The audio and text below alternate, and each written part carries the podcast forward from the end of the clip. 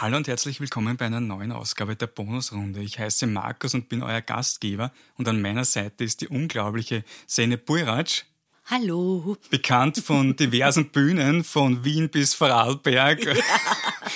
Als, äh, aus dem Fernsehen auch. Was kann ich da noch ergänzen dazu? Was gibt's noch? Was gibt's noch? Nein, äh, was gibt's noch? Äh, Mutter, ganz wichtig, auch ein Fulltime-Job. Äh, Chaotin sicher auch. Äh, und ja, und, und, und Mensch. Punkt aus. Hast du irgendwas Besonderes heute, was dir am Herzen liegt? Irgendein Nein, wir können über alles reden. Ich freue mich. Ich freue mich auch auf die Fragen. Du fragst dich sicher, warum Bonusrunde? Ja. Wir haben ein Glücksrad hier stehen und je nachdem, welche Farbe dann eintritt, rot oder blau, wird entweder eine Motivationskarte gezogen oder eine philosophische Frage gestellt. Bist du bereit fürs erste Mal drehen? Ich bin bereit. Dann bitte. Und los geht's. Und wir haben blau, eine philosophische Frage. Oh, okay. Drei Sekunden Antwort. Was ist das Wichtigste im Leben? Liebe. Ganz klare Ansage, Liebe. Äh, man braucht viel mehr Liebe im Leben überhaupt. In der Welt braucht man, also das klingt jetzt irgendwie kitschig, aber ich meine das gar nicht. Ich glaube nicht, dass es kitschig ist. Liebe, tatsächlich Liebe. Weil mit Liebe kommt auch Empathie. Und das ist, das ist das, was wir definitiv, definitiv brauchen. Ich glaube auch in letzter Zeit, in der wir äh, viele Ausnahmesituationen in unserem Leben hatten, äh, in unserem schönen Leben hier mitten in Europa mit kaum Problemen kam dann plötzlich äh, eine Welle, zwei Wellen, drei Wellen, vier Wellen, ähm, äh, wo, man, wo man dann gespürt hat, wie wenig Liebe wir tatsächlich haben und auch wie wenig Liebe wir äh, zueinander empfinden und auch bereit sind, äh, für Liebe äh, zu verzichten. Und deswegen glaube ich, ja, Liebe ist das Wichtigste. Ja. Da stand die Antwort in drei Sekunden. Ja. Merkst du manchmal, bist du eine Person, die leicht unter Zeitdruck gerät? Permanent. Und wie, wie, gehst du dann damit um? Oder hast du einen Tipp, wie man damit umgehen kann? Ich habe überhaupt keinen Tipp, wie man damit umgehen kann. Es ist ja tatsächlich so, dass ich, ähm, dass ich äh, lustigerweise beruflich immer überpünktlich bin und privat gar nicht. Also das ist irgendwie, äh, ich habe es noch nicht geschafft. Äh, also ich selber lege wahnsinnig viel Wert darauf, pünktlich zu sein und alles auch pünktlich zu schaffen. Aber das hat sich jetzt in den letzten Jahren auch so ergeben, natürlich äh, durch äh, Muttersein, Familie und Beruf, äh, dass das alles natürlich so nicht auf Anhieb funktionieren kann, wie ich es gern hätte. Ich habe mich damit abgefunden. Deswegen kann ich gar keine Tipps äh, weitergeben, außer durchatmen und geht schon. Aber bist du so eine Person, die dann durch Zeitdruck irgendwie bessere Sachen leistet? Äh, ja, weil ich im, im Grunde genommen immer unter Zeitdruck bin. Äh, das bedeutet, dass ich, äh, dass ich mir Sachen immer sehr, sehr gut und sehr genau einteilen muss und dass ich da kaum Spielraum habe. Äh, also sagen wir mal, wenn ich, keine Ahnung, um 10 Uhr in der Früh Probe habe und, und die Tochter geht in die Schule, äh, das heißt, sie wird äh, um 6 aufstehen, bedeutet das, wenn ich Text lernen will, muss ich halt um 5 aufstehen, damit ich äh, diese eine Stunde für mich habe, wo ich einen Kaffee trinken kann, äh, mich, mich ein bisschen vorbereiten kann und da habe ich überhaupt keinen Spielraum. Also da kann ich halt nicht sagen, ja, dann spiele ich jetzt, äh, dann schlafe ich, spielen wäre gut, dann schlafe ich jetzt eine halbe Stunde länger oder so. Also das ist ein, ein Zeitmanagement und, und, und natürlich, natürlich Zeitdruck, ja. Immer. man hat ja auch keine Wochenenden oder so, nicht, wenn man Kinder hat. Und in unserem Beruf ja auch nicht, nicht unbedingt. Das heißt, da gibt's sozusagen jetzt nicht den Tag, wo man sagen kann, an dem schlafe ich länger oder, oder den Tag habe ich nur für mich und so. Das, das, das ist, das habe ich alles nicht. Ich denke mir oft, ich muss ja wahnsinnig viel Zeit gehabt haben, bevor ich eine Tochter bekommen habe. Das ist so, was ich mir oft denke. Und damals schon hatte ich das Gefühl, ich habe wahnsinnig viel Stress. Na Blödsinn, natürlich hatte ich wahnsinnig viel Zeit. Wenn du schon von früher redest, reden wir auch über dich selbst. Äh, kannst du dich an den Moment erinnern, nachdem du gesagt hast, wow, jetzt werde ich Schauspielerin? Überhaupt nicht lustigerweise. Gar nicht. Also das war, das hört man auch von vielen Kollegen, Kolleginnen, glaube ich. Das ist dieses, das wollte ich immer und es gab nie einen Plan B und das ist äh, in meisten Fällen aber tatsächlich so. Also ich kann mich an diesen einen Moment gar nicht erinnern. Ich weiß nur, dass ich als Kind, also dass meine Mutter mit mir sehr, sehr oft ins Theater gegangen ist, jedes Wochenende. Und ähm, mir war sehr schnell klar, glaube ich, dass das das ist, was ich machen will. Aber natürlich konnte ich mir darunter gar nichts vorstellen. Also man ist ja so, als Kind will man's, aber hat ja keine Ahnung, wie das ist. Aber im Grunde genommen ist es ja, unser Beruf ist ja nichts anderes als das, was man ja als Kind automatisch macht, nicht? Also das ist dieses so tun als ob. Das ist ja das, was man leider dann mit der Zeit verlernt und dann mühsam in einer Schauspielschule dann, dann wieder lernt, dieses, dieses äh, aus dem Nichts heraus behaupten, so tun als ob. Deswegen kann ich mich an diesen einen Moment überhaupt nicht erinnern. Es war immer da, der Wunsch da und ich hatte auch nie, tatsächlich nie einen Plan B hatte ich nicht. Also das war nie so, ich werde Schauspielerin und wenn es nicht klappt, dann mache ich was anderes. Den Plan hatte ich nie. Deswegen bin ich wahrscheinlich auch so ähm, blauäugig und naiv dann mit 19 Jahren ganz allein nach Wien, weil ich bin ja geboren und aufgewachsen in Istanbul. Ähm, und dann bin ich tatsächlich halt mit 19 ausgewandert, weil ich diese eine Idee hatte, hier Schauspiel zu studieren sowas macht man auch nur mit 19, glaube ich. Also jetzt mit meinen 39 Jahren würde ich es, also das, Dann weil man mit braucht 60 ja, vielleicht wieder. Oder so halt, aber weil das, da braucht man ja auch viel Mut ähm, und, und auch eine gewisse Naivität. Äh, weil das Spannende ist ja, ich glaube, es geht ja vielen auch so, ähm, man will, man will diesen Beruf haben und man will das auch studieren, hat aber natürlich keine Ahnung, was da auf einen, auf einen zukommt. So, ähm, und wenn ich es gewusst hätte, vielleicht hätte ich gesagt mit 19, nein, das ist mir zu anstrengend oder was auch immer. Aber das ist ja, man Aber sieht ja nur. Was die sind Bühne. diese Dinge dann, die dann dahinter stehen? Naja, es ist, ähm, was sind, also natürlich, man muss halt Talent haben, das ist ganz klar. Also ein gewisses Talent, das muss man einfach haben. Aber ich empfinde das so, dass 80 Prozent unseres Berufs einfach harte Arbeit ist. Ja, also das ist wirklich, wirklich harte Arbeit. Ähm, ähm, viel, ähm, viel Selbstzweifel, viel, viel, also auch Angst, ähm, ähm, auch lernen, Dinge nicht persönlich zu nehmen, weil das, was wir verwenden, ist ja, das sind ja unsere Persönlichkeiten, das sind unsere Körper, unsere Stimme, also das sind wir. Äh, und da den Punkt zu erreichen, dass man sagt, ähm, ich gehe mit Absagen gut um, ich nehme es nicht persönlich. Es geht um den Beruf, weil es ja nicht immer so ist, dass alles einfach wunderbar klappt. Also auch es kann ja sein, dass man, dass man heute äh, einen ganz großen Erfolg hat, was auch immer dieser Erfolg ist, und, und übermorgen dann halt gar keinen. Und das sind viele Ups and Downs. Und das sind Sachen, von denen man natürlich keine Ahnung hat, wenn man studieren will, weil da will man sie nur studieren, weil da sieht man ja nicht nur die Bühne und nur diejenigen, äh, die auf dieser Bühne stehen dürfen, können und, und den Rest nimmt man ja nicht wahr. Es ist, ein, es ist ein sehr, sehr schwieriger Beruf. Also den muss man wirklich wollen. Den muss man wirklich wollen. Deswegen glaube ich, haben die Menschen, die den auch ausüben, keinen Plan B, weil man sonst sehr schnell, glaube ich, äh, zum Plan B übergehen würde und sagen würde, nein, das ist mir zu anstrengend. Und was würdest du einer jungen Person sagen, die jetzt sagt, sie würde es auch machen? Wie also, würdest du die darauf vorbereiten, so auf diese ganzen Dinge? Ja, ich würde ich würd erstmal, ich glaube, das Wichtigste ist einfach für mich, also das ist jetzt, wie ich es empfinde, ist einfach ähm, hart arbeiten. Also das ist wirklich, das ist wirklich ein Beruf, ähm, da reicht Talent nicht, also nur Talent ist, weil alle haben es. Also alle, die dann in diesem Beruf dann tätig sind, sind alle unglaublich talentierte Menschen. Äh, Glück ist sicher auch ein Faktor, also das gehört sicher auch dazu.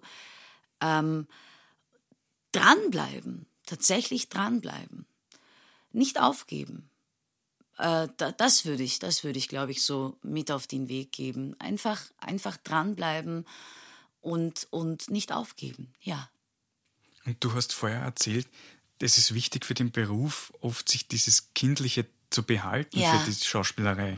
Wie leicht war das bei dir selbst? Hast du das irgendwie äh, Naja, also nachdem ich ja Einzelkind bin, glaube ich, das ist so ein bisschen auch Schicksal der Einzelkinder. Also ich habe ja immer, ich habe ja immer meine eigene Welt gehabt, nicht? Also wenn du Einzelkind bist, lebst du ja in deiner eigenen Welt, weil du hast ja keine Geschwister. Das heißt, du bist ja immer, wenn du spielst, spielst. Also du hast ja automatisch natürlich ähm, eine Traumwelt, in der du ja bist äh, weil du halt als, als Kind nur dich als Spielpartner hast. Also klar, man hat Freunde und, und so, aber äh, dann sitzt man halt zu Hause allein in, in, im, im Zimmer und, und ähm, hat nur sich selber. Ähm, also das war sicher auch einer der Gründe, warum es mir dann nicht so, so, so schwer gefallen ist, aber das Kindliche, ich weiß es nicht, ich habe das halt nie, ich habe das, ja, ich habe das nie aufgegeben, glaube ich. Also nie aufgegeben in dem Sinne, ähm, sich trauen. Ich glaube, das ist das Wichtigste, weil Kinder scheißen sich ja nichts an. Das ist ja das Schöne. Also die sind ja, also da, das gibt's ja dieses, die sind ja innerhalb von drei Sekunden dann ein Tiger und dann eine Katze und dann ein Hund und dann, also es ist ja alles, also sie, da, da ist, da gibt's ja keine, keine, also sie schämen sich für nichts, da gibt's ja keine Grenzen. Das ist ja alles selbstverständlich, was sie da machen, was ja auch so ist. Und das habe ich mir, glaube ich, nie abgewöhnt. Also ich bin da auch sehr schamlos geblieben, tatsächlich, ja. Ja. Und auch weil ich mich selber nie, also ich sehe das so, ich, für, ich nehme mich keine Sekunde ernst, aber den Beruf, den ich ausübe, sehr, sehr ernst. Und das ist so mein, mein Rezept. Ähm, und, das, und dadurch ähm, bin ich auch, glaube ich, in der Lage, auch viel, also viel zu riskieren oder auszuprobieren, weil, weil ich mir für nichts zu schade bin. Also das ist jetzt, ich habe halt diese Angst nicht, dass es peinlich sein könnte oder, oder so. Also das habe ich nicht. Und ich glaube, das ist so das Kindliche, weil, also sich trauen einfach, nicht? Sich trauen, auch, auch mal daneben zu sein, auch auf der Bühne, auch, auch, dass es einmal halt nicht hinhaut. Also dafür hat man ja diese, diese sechs Wochen, sieben Wochen, Probenzeit und die laufen nicht immer rosig. Also das ist nicht so, dass man einfach, dass das alles auf Anhieb funktioniert, ähm, sondern das ist ja genau die Zeit, in der man Fehler machen darf und auch Fehler machen sollte. Ja. Du hast jetzt von deinen vielen Talenten erzählt oder aufgezeigt. Was würdest du sagen, ist dein größtes Talent? Oh. Was ist mein größtes Talent? Ach, keine Ahnung, was ist mein größtes Talent? Ja, ich glaube tatsächlich, ach, ich weiß es nicht, was ist mein größtes Talent? Mut, glaube ich. Also ich weiß nicht, ob das ein Talent ist, aber Mut. Ich bin, ich bin ein mutiger Mensch, ja. Ja, das ist, das ist eine Sache, wo ich sage, ja, das ist, ich bin ein mutiger Mensch, ja. Und ich bin koschert. Das ist immer an, ob das ein Talent gut. ist. Ich glaube, das ist beides gute Antworten. Nein, ich bin halt, ja, also ich bin, viele sagen immer, sie ist so klein, aber so laut. Also man sieht sie nicht, aber man hört sie immer aus der Weite, so irgendwie. Äh, nein, ich, ich bin, ich habe was zu sagen und das sage ich dann auch. Aber ich bin, glaube ich, auch eine sehr angenehme Person zu arbeiten. Also das ist jetzt nicht so, dass ich so, na, also ich bin auch absolute Teamplayerin und, und Bisher funktioniert es sehr gut. kollegial. Nein, das sind auch, das ist mir auch ganz, ganz wichtig. Also ich bin da jetzt keine Einzelgängerin, überhaupt nicht. Aber ich bin, ähm, wenn ich was zu sagen habe, dann sage ich das auch, weil sonst geht's mir ganz, ganz schlecht, wenn ich es nicht sage. Und das möchte ich nicht. Das ist mir, also dass ich das für mich behalte, obwohl ich sehe, da läuft irgendwas falsch. Nicht nur auf der beruflichen Ebene. Auch privat und auch natürlich äh, auch gesellschaftlich. Ja. Seneb, ich glaube, das Rad wartet ein Yay. weiteres Mal auf dich. Bitte. Oh ja, los geht's. Wir haben rot eine Motivationskarte. Das ist es jetzt, Ja. oder? Ja. It can't rain all the time. Ja, wunderschön. Nein, es kann wirklich nicht immer regnen. Nein, wirklich nicht immer. Ja, das stimmt. Das stimmt. Das ist, aber das ist irgendwie auch, worüber wir jetzt gerade geredet haben. Das ist dieses dranbleiben, nicht aufgeben. Also das Wetter, es, es regnet nicht nur die ganze Zeit. Es gibt Tage, an denen regnet es und dann wird es Tage geben, an denen halt äh, wird man die Sonne sehen und die werden sehr, sehr schön. Daran glaube ich sehr wohl. Und ich glaube aber auch, dass man auch mit den Tagen umgehen sollte, an denen das Wetter halt nicht so schön ist, also an denen halt die Situation nicht so schön ist. Auch das muss man annehmen, aber auch immer wissend, dass es, dass es sonniger werden wird. Ja. Bist du selbst eine, wir haben es ein wenig schon angesprochen, Ja. die mit Rückschlägen gut umgehen kann? Ja, also mittlerweile gelernt, sagen wir mal so. Also früher war das natürlich, ähm, also mit 19, 20, so war das, war das immer, immer ein, ein, eine Katastrophe. Also das war ja immer, wenn was nicht äh, geklappt hat äh, oder nicht so gelaufen ist, wie ich es gern hätte, das, ist, das waren immer Riesenkatastrophen, natürlich. Ich habe das dann mit der Zeit gelernt, weil ich auch gelernt habe oder gesehen habe in den Jahren, ähm, es geht mir heute vielleicht schlecht, weil irgendwas hat nicht funktioniert.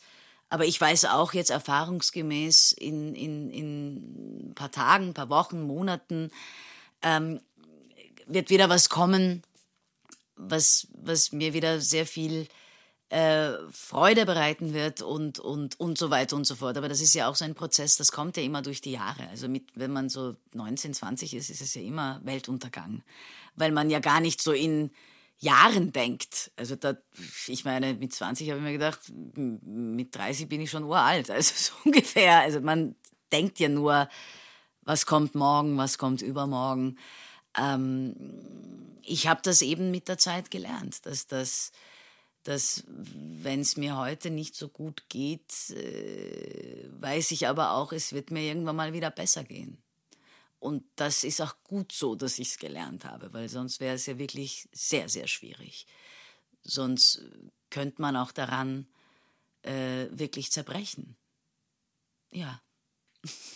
Dann rede ich jetzt über äh, deine Arbeit oder Mhm. mehr über deine Arbeit. Ähm, ein Stück, das jetzt aktuell ist, Ja. ist Die Ärztin, Ja. in dem du mitspielst Ja. am Burgtheater.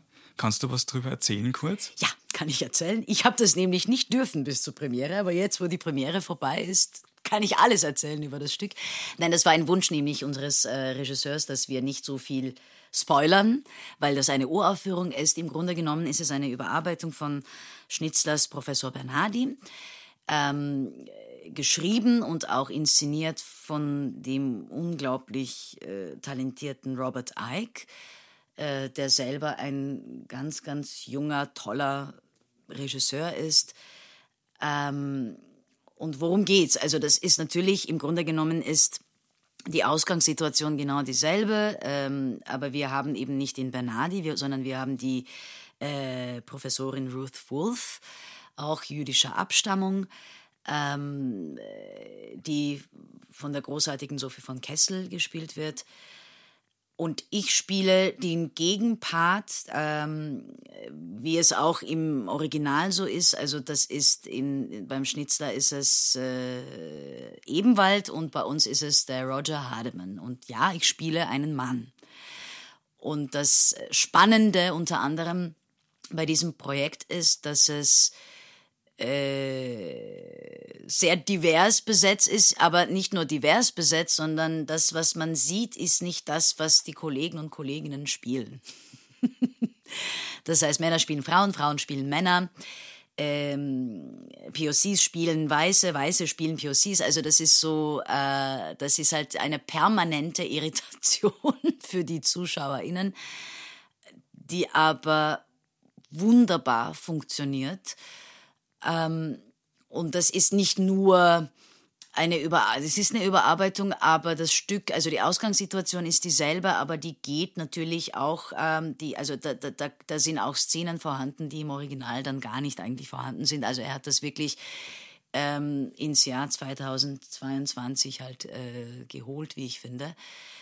Und das funktioniert wunderbar. Das macht einen äh, ganz, ganz großen Spaß und ich finde es auch ganz, ganz wichtig, dass so ein Stück jetzt gerade und vor allem am Burgtheater gezeigt wird. Ja. Darf ich fragen auch genau bei deiner Rolle, wie da die Herangehensweise war? Ich habe es gesehen. Hast du es gesehen? Äh, Okay, habe ja. mich aber vorher nicht viel, äh, mir jetzt interessiert, aber ich Ja. habe mich nicht darüber informiert. Ja. Und mein, mein Interesse ist da jetzt, äh, wie, wie war die Herangehensweise da, ähm, nicht nur zum Beispiel einen männlichen Namen für eine Frau, Ja, äh, ja. für eine Frau zum Beispiel zu nehmen, sondern wie wirklich einen man einen Mann Mann? Ja, zu spielen, ähm, er das irgendwie thematisiert zum Beispiel, irgendwie als eine, doch eine Frau zu sein, nur halt den Namen männlich zu nehmen Äh, oder also wie sind wir heran? Das ist natürlich, also es, wir haben auch viel darüber geredet und es war aber es war von Anfang an klar, weil er schon auf der Leseprobe gesagt hat, also sein Ziel ist definitiv nicht, dass dass Frauen jetzt wie Männer verkleidet werden und mit halt tiefer Stimme irgendeinen Mann spielen und so, um Gottes Willen. Er hat gesagt, das will er auf gar keinen Fall. Das, was er sich wünscht, ist aber ein männliches Denken. Das heißt, diesen Text männlich zu denken. Und das ist, das war für mich so mein Stichwort, weil ich habe mit, mit, mit diesem Bild, ähm, was er mir so auf den Weg gegeben hat, mitgegeben hat, habe ich viel anfangen können. Ähm, weil das ist, glaube ich, der große Unterschied, ob, ob ein, weil, und das war auch die Arbeit. Also, weil ich, wenn ich natürlich einen Text habe, egal welche Figur das ist, aber ich als Zeynep, ich als Frau lese diesen Text natürlich auch als Frau, weil ich ähm, wie eine Frau denke, logischerweise. Und äh, das Spannende war tatsächlich, also mir hat es wahnsinnig viel gebracht, dieser Satz, dieses, man muss es nicht männlich spielen, sondern man muss es männlich denken, weil das ist ja auch ein Stück, es ist ja auch ein Dialogstück. Also es ist ja im Grunde genommen, du hast es ja gesehen, es passiert ja nicht viel. Es wird aber, es passiert aber insofern sehr, sehr viel, weil wahnsinnig viel diskutiert und geredet wird. Also man muss ja auch wirklich gut zuhören. Ähm, es ist auch eine permanente Überforderung auch da, glaube ich, weil das ist jetzt kein Abend, in den man halt reingeht und sagt, jetzt habe ich einen gemütlichen Abend. Das ist er wirklich nicht, glaube ich. Ähm, und mir hat das viel geholfen, äh, einfach mal männlich zu denken. Und natürlich habe ich auch über den Körper, also weil ich selber eine sehr körperliche Schauspielerin bin, hat das mir auch sehr geholfen, einfach das in den Körper mal reinzukriegen, aber um dann das auch komplett wieder zu vergessen. Weil dann war irgendwann mal der Punkt da, wo wir uns einig waren, okay, das ist jetzt absolut körperlich da und jetzt kann man das wieder vergessen. Und, ähm, und er hat auch gesagt halt, was, weil er hat es ja schon zweimal inszeniert und er hat gesagt, es gab so bestimmte Szenen und das sind meistens auch die Szenen natürlich zwischen Ruth Wolf und Roger Hardeman, weil das sind eben zwei Frauen, die aber diese, diese große Auseinandersetzung haben. Und dabei ist eben eine eine Frau und ich bin halt ein Mann. Und er hat gesagt, die, das Schwierige war in diesen Szenen immer, dass, dass die Kolleginnen sehr nett miteinander umgegangen sind, weil, weil wir, glaube ich, prinzipiell einfach feinfühliger miteinander umgehen, als, als, als männliche Kollegen das tun würden. Und er hat gesagt, mach das nicht. Also vor allem bei mir, mach das nicht. Und das hat mir auch wahnsinnig viel geholfen. Einfach dieses, nein, nein, also man ist, äh, nein, ich bin, ich bin nicht freundlich. Aber gerade in den Szenen mit euch beiden ist mir das aufgefallen, wie du sagst, wenn den Körper, dass Ja. du dann schon in diese so stereotype männliche äh, Körpersprache dann, Ja. dann anwendest, irgendwie breitbeinig sitzen Ja. und so Ja. irgendwie da einmal das Bein auf dem Na, sich, den, Sessel sich stehen. den Raum nehmen ja. halt nicht. Also das ist auch so ein Ding, glaube ich. Vor allem, man darf ja auch nicht vergessen, ich bin nicht nur ein Mann, sondern ich bin ein sehr kleiner Mann. Das macht ja auch einen großen Unterschied, finde ich.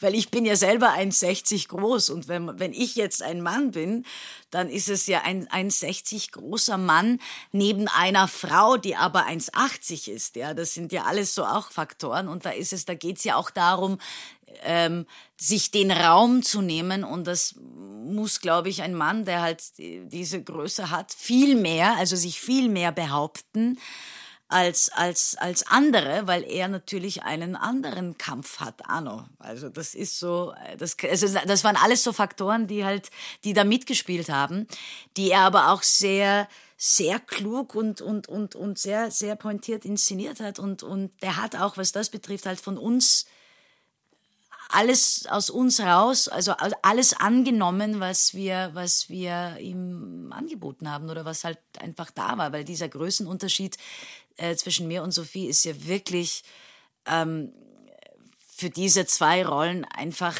äh, großartig, ein Geschenk. wirklich ein Geschenk, wenn wir nebeneinander stehen.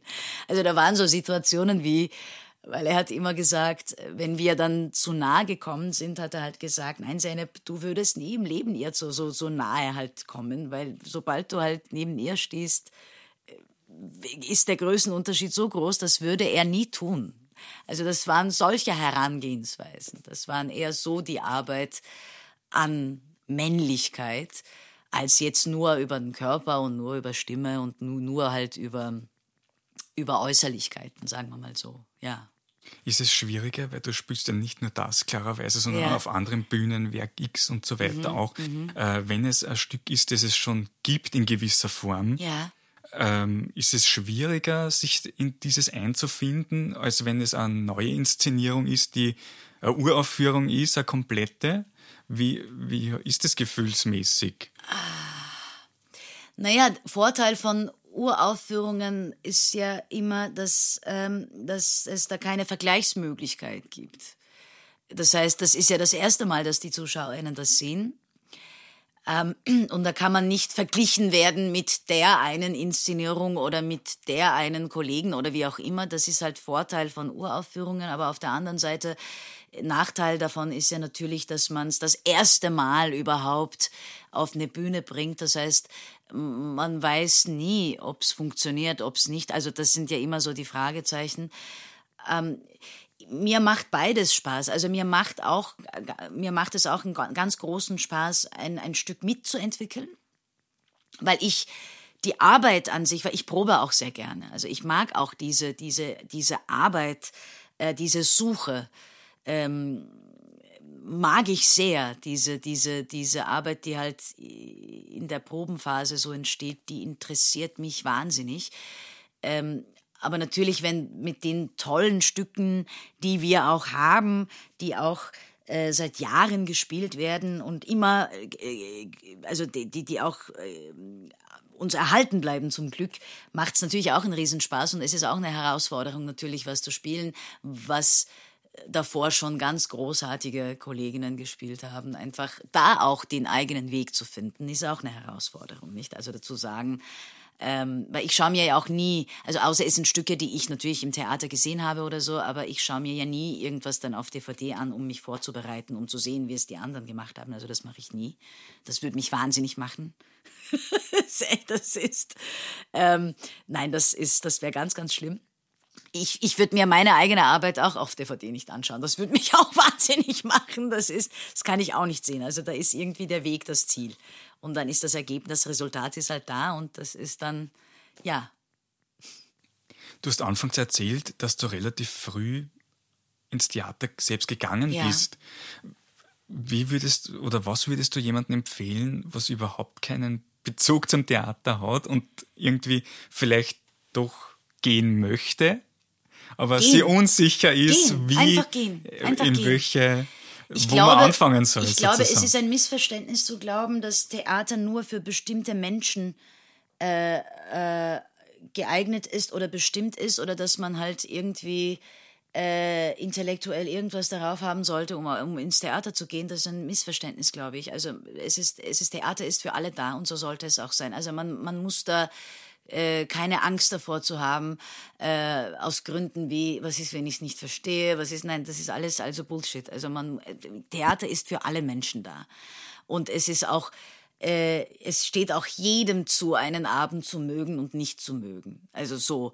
Und deswegen einfach wirklich gehen, einfach wirklich gehen.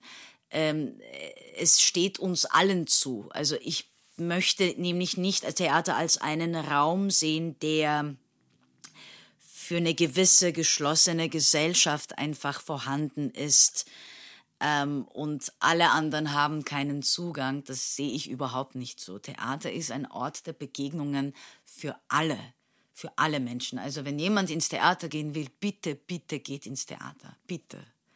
Das ist auch was, was, was uns halt ähm, Film und Fernsehen, also das ist natürlich auch ganz, ganz toll.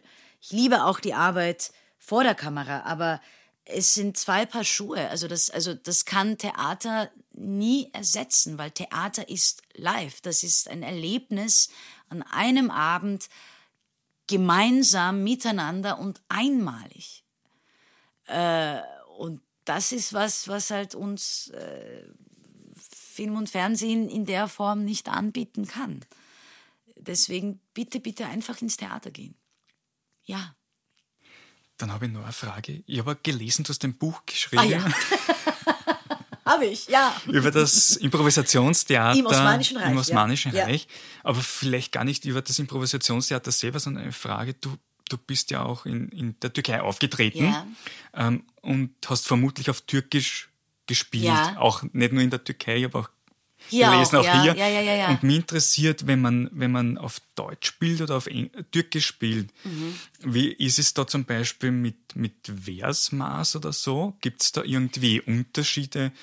Hast du sowas schon einmal? Das interessiert mich einfach irgendwie, wie das sprachlich ist, ob es da irgendwie also komplett mit dem anders. Reimen oder so funktioniert. Weil ich habe natürlich selber kann ich es leider nicht, aber es interessiert mich jetzt einfach. Komplett anders. Also ich habe auch zum Beispiel ein Stück gespielt hier in Wien. An einem Abend das Stück komplett auf Deutsch und am nächsten Abend dasselbe Stück komplett auf Türkisch. Oder wir hatten auch ein Stück, mit dem wir auf Tournee gegangen sind in die Türkei und da waren und da hatte ich viele Monologe und die hatte ich hier in Wien auf Deutsch und in der Türkei auf Türkisch. Ähm, lustigerweise, also es funktioniert beides äh, und ich habe zum Glück nicht den Fehler gemacht, dass ich weder von der einen Sprache in die andere mir das in, im Kopf übersetzt habe, ähm, also weder von, von, von Deutsch ins Türkische noch umgekehrt. Das bedeutet, ich habe diesen Text immer dann immer bei, bei also immer bei null angefangen, den zu lernen in der jeweiligen Sprache, weil das mit dem Übersetzen, das geht auf gar keinen Fall. Also das mache ich. Also ist ja auch nicht so, wenn ich jetzt mit dir hier auf Deutsch rede, denke ich nicht vorher Türkisch und rede dann Deutsch, sondern ich denke Deutsch und rede dann Deutsch. Und im Türkischen ist es genau dasselbe. Ähm, es ist also mich hat es erstaunt, dass der Unterschied eigentlich nicht so groß ist, tatsächlich das Einzige, was, was, was bisschen schade ist, was ich gemerkt habe, ist, dass natürlich die Art und Weise zu arbeiten, also der also Arbeitsprozess, äh, weil das ja meistens, weil ich ja hauptsächlich im deutschsprachigen Raum arbeite, äh, ist ähm, die Arbeit, die Probenarbeit, die, die findet immer auf Deutsch statt und ich habe einfach gemerkt, dass ich da türkischsprachlich nicht fit genug bin. Also da, da habe ich mir schwer getan, das so zu formulieren, also wie man halt in einem Arbeitsprozess miteinander redet, wie man halt ähm, das definiert, was, was, was, was jetzt fehlt oder was, was gut war oder schlecht war und so weiter und so fort. Da habe ich einfach gemerkt, dass ich da im Türkischen tatsächlich Defizite habe, was das betrifft, weil ich äh, diesen Beruf kaum auf Türkisch ausgeübt habe. Also das fehlt mir und das fand ich sehr, sehr schade. Also da brauche ich noch Nachhilfe. ja. Aber sonst geht's ganz gut. Sonst geht's ganz gut. Tatsächlich, ja. Dann würde ich sagen, das Rad wartet noch ein Drehen letztes wir. Mal auf ja. dich. So. Wir haben rot wieder eine Motivationskarte. Hier? Nein, hier. Hier. So. Oh, look on the bright side. Ja, es alles passt ja thematisch heute, finde ich. Ja, look on the bright side. Look on the bright side äh, sowieso und in den letzten zwei Jahren umso mehr, weil alles, was, was ich für selbstverständlich empfunden habe, äh, dann plötzlich nicht mehr selbstverständlich war. Also ich glaube, es geht vielen von uns so, dass sei es gesund bleiben, sei es einen Job zu haben, sei es also so die ganz selbstverständlichen Sachen, die halt immer schon da waren oder funktioniert haben und über die man sich halt keine Gedanken irgendwie gemacht hat. Plötzlich war das ja nicht mehr so selbstverständlich. Und da habe ich umso mehr einfach gelernt, dankbar zu sein und demütig zu sein auch. Also ich bin wahnsinnig dankbar dafür, dass wir zum Beispiel heute hier sitzen können und dieses wunderbare Gespräch miteinander haben können, was vielleicht vor zwei Jahren einfach, ja, sicher, man trifft sich, also man trifft sich und redet ist, aber heutzutage denke ich mir, ich bin insofern dankbar, weil das nicht selbstverständlich ist, dass wir hier heute beide mit einem negativen Testergebnis, ja. nein, aber weißt du, was ja. ich meine? Das ist ja alles, ähm, nicht selbstverständlich. Es ist nicht selbstverständlich, dass, äh, dass meine Tochter jeden Tag in die Schule gehen kann. Es ist nicht selbstverständlich, ähm, dass ich jeden Abend meine, meinen Beruf ausüben kann. Es ist überhaupt nicht selbstverständlich, dass äh, wir äh, dass wir Menschen haben im Zuschauerraum, die einfach trotz allem ins Theater gehen und so weiter und so fort. Also ich bin wahnsinnig dankbar für das alles, was, was wir haben, haben dürfen, weil das muss man ja auch in einem viel größeren Kontext. Also man muss das ja auch global natürlich betrachten, ja, weil äh, Fakt ist einfach, diese Pandemie, die gibt's nach wie vor und die gibt's nicht nur in Europa, die gibt's weltweit und es gibt viele, viele, viele Länder auf dieser Welt, die noch nicht einmal eine Impfung haben und so weiter und so fort. Also das heißt, das ist ein, ein globales Problem, das wir alle haben und da kann man nur, nur dankbar sein, ähm, wenn man überhaupt, wie gesagt, einfach äh, gesund ist und einfach das Leben mit allen Einschränkungen, ja, aber mein Gott, also es ist natürlich, aber es gibt ja wirklich, äh, also ich meine, es gibt Kriege in dieser Welt. Also das ist ja wirklich, ich finde trotzdem Jammern auf höchstem Niveau in unserem Fall. Ähm, ähm, trotz allem sozusagen das alles machen zu dürfen und, und, und ähm, auch nicht allein zu sein in dieser Phase, weil das ist, glaube ich, auch ein Ding, über das ganz, ganz wenig geredet wird, weil es gibt auch Menschen, die natürlich diese ganzen Lockdowns und diesen ganzen Pandemiewahnsinn einfach allein verbringen mussten oder müssen. Äh, deswegen look on the bright side. Also ich bin wirklich äh, einfach nur dankbar, ja. Wenn wir jetzt so ein bisschen in die Zukunft schauen, ja. gibt es eine Rolle und ich kann mir nicht vorstellen, dass du sowas nicht hast, die du sehr gerne einmal spielen würdest, wenn du, die, wenn du sie dir selbst entwerfen könntest, komplett auf dem. Was schwierig. Auf dem Reißbrett oder irgendwo. Ja, schwierig, weil ich tatsächlich auch ein Riesenglück hatte, so ganz unterschiedliches spielen zu dürfen. Also ganz, ganz unterschiedliches. Das ist ein, ein Riesenglück und das ist wahrscheinlich auch deswegen so, weil ich nie ähm, so, so der Typ für das war. Also ich war immer so die, die immer anders war. Und, und, und ich habe wahrscheinlich auch deswegen tatsächlich das Glück gehabt, ähm, ganz, ganz unterschiedliche Sachen spielen zu können. Ähm, früher war das so natürlich, dass mich all die, all die Heldinnen der, der, der äh, griechischen sozusagen Mythologie und, und der, die, die ganz großen Griechen, also das hat mich alles natürlich wahnsinnig interessiert, interessiert mich nach wie vor. Aber mittlerweile bin ich so drauf, dass ich mir denke, was mich früher überhaupt nicht interessiert hat, nämlich diese ganzen Julias und, und, und, und, und so weiter und so fort. Ich, meine, ich bin auch schon nicht mehr die Jüngste für diese Rollen, aber auch das hat ja heutzutage, also man kann ja heutzutage wirklich äh, alles besetzen, wie man will, äh, und es wird einen Sinn ergeben. Äh, sowas würde mich, glaube ich, jetzt mit meinen 39 Jahren interessieren, so eine Julia mal zu probieren weil es mich interessiert, weil das eine ganz, ganz große Herausforderung. Also da müsste ich definitiv aus meiner Komfortzone. Aber in einem traditionelleren Sinn oder in irgendwie ein Na, also ich glaube, wenn man, über wenn man mich als Julia besetzt, dann kann, kann das nicht traditionell. also dann ist das, glaube ich, keine, keine, nein, also da ist, da ist, dann ist schon ein Konzept dahinter, glaube ich. Also ich, es ist immer ein Konzept dahinter, aber da ist jetzt, das ist jetzt kein, äh, das wird sicher kein traditioneller Abend. Äh, aber wird sicher, kann auch sehr, sehr spannend werden, glaube ich. Also das wäre so, ähm, ja, das wären so, aber ich habe immer, äh, also es war mir immer, immer ein, Anliegen, äh, starke Figuren zu spielen und auch starke Frauenfiguren zu spielen. Also was nicht bedeutet, dass das immer alles nur Gewinnerinnen sind, nein, aber das ist also äh, auch, auch in den sogenannten Opferrollen einfach stärker zu zeigen. Das war mir wichtig, immer. Und ist mir nach wie vor auch sehr wichtig. Dann ja. habe ich. Dann habe ich zum Abschluss noch zwei Fragen ja. für dich. Ja. Das eine ist, wann hatte jemand zuletzt ein Vorurteil über dich und wurde es beseitigt? Also jemand äh, hatte ein Vorurteil über mich und, und, und wurde beseitigt, meinst du? Ja. Ah, das ist lang her, glaube ich, weil viele trauen sich gar nicht, das zu sagen, was sie sich denken. Äh, boah, ich muss nachdenken. Naja, was mir schon sehr oft passiert, ist natürlich, dass man meinen Namen mal liest und, und sich halt denkt, äh, ja, also das ist halt so, ja, so eine, die wahrscheinlich kaum Deutsch kann und so. Das passiert mir schon sehr oft.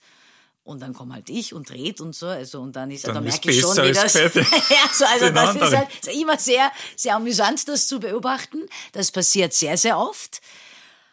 Ah ja, das ist genau. Ich war, ah ja, eine Sache, weil das so lustig war das war in einem Copyshop jetzt äh, irgendwo im siebten Bezirk äh, und ich habe da irgendwas äh, halt ich habe da irgendwas gebraucht und habe das per E-Mail da weitergeleitet und war, war aber vor Ort und habe aber auch gehört, wie die Dame im Hinterraum, die das alles halt vorbereitet, irgendwie zu ihrem Kollegen gesagt hat, Zeynep Buyratsch. Also das könnte jetzt ein Mann sein oder eine Frau. Und dann habe ich das gehört und habe gesagt, es ist eine Frau. Also so.